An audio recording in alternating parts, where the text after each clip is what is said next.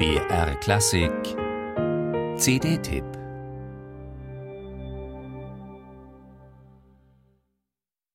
Apollon persuade Lully et Corelli que la réunion des goûts français et italiens doit faire la perfection de la musique. Essai en forme d'ouverture. Lully et les muses françaises, Corelli et les muses italiennes.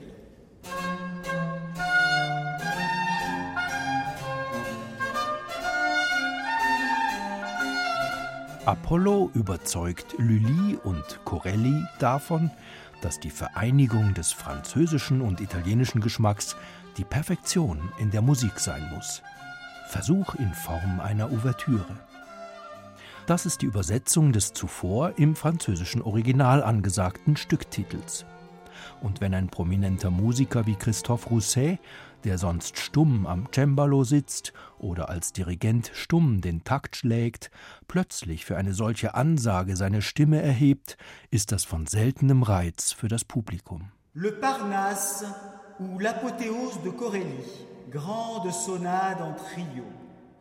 Corelli, au pied du Parnasse, prie les muses de le recevoir parmi elles. Der Parnasse oder die Apotheose Corellis, große Triosonate. Corelli am Fuße des Parnasse bittet die Musen, ihn in ihrer Mitte aufzunehmen. Nachdem Christophe Rousset zuletzt durch die Ersteinspielung einer Salieri-Oper für die Edizione Singulares von sich reden machte, Les Danaïdes, ergötzt er sich und uns nun zur Abwechslung mit stark reduziertem Materialaufwand. Unter den vielen Aufnahmen des Franzosen ist dies eine seiner apartesten, als sollte dem Namen des Labels Aparté die Referenz erwiesen werden. Couperins instrumentale Konzerte verstehen sich als Hommage an die Komponistenkollegen Lully und Corelli und damit als ein Beispiel früher Programmmusik. Sinn für Theatralisches verbündet sich mit Esprit. Eine veritable Entdeckung ist Couperins Kammerkantate über Ariadne und Bacchus. Ungewöhnlich an dieser Kantate ist die Besetzung für Männerstimme, denn in Frankreich waren seinerzeit für dieses Genre eigentlich Sopranistinnen üblich. Dass sich unter den begleitenden Instrumenten eine Viola da Gamba profiliert, zeigt, wie sehr Couperin ihren Klang schätzte. Je drei Rezitative und Arien, Sie dauern nur eine knappe Viertelstunde, enthalten aber harmonisch komplexe Musik, formal perfekt ausbalanciert. Mit dem gebotenen Feinsinn, der von den Interpreten gefordert wird, wartet der Gambist Christophe Coin wie selbstverständlich auf.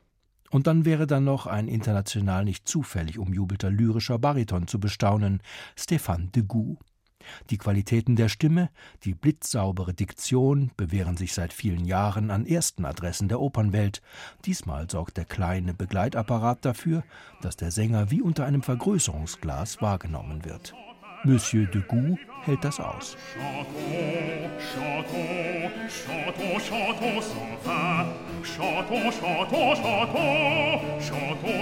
chantons sans fin, chantons sans fin le Dieu du vin.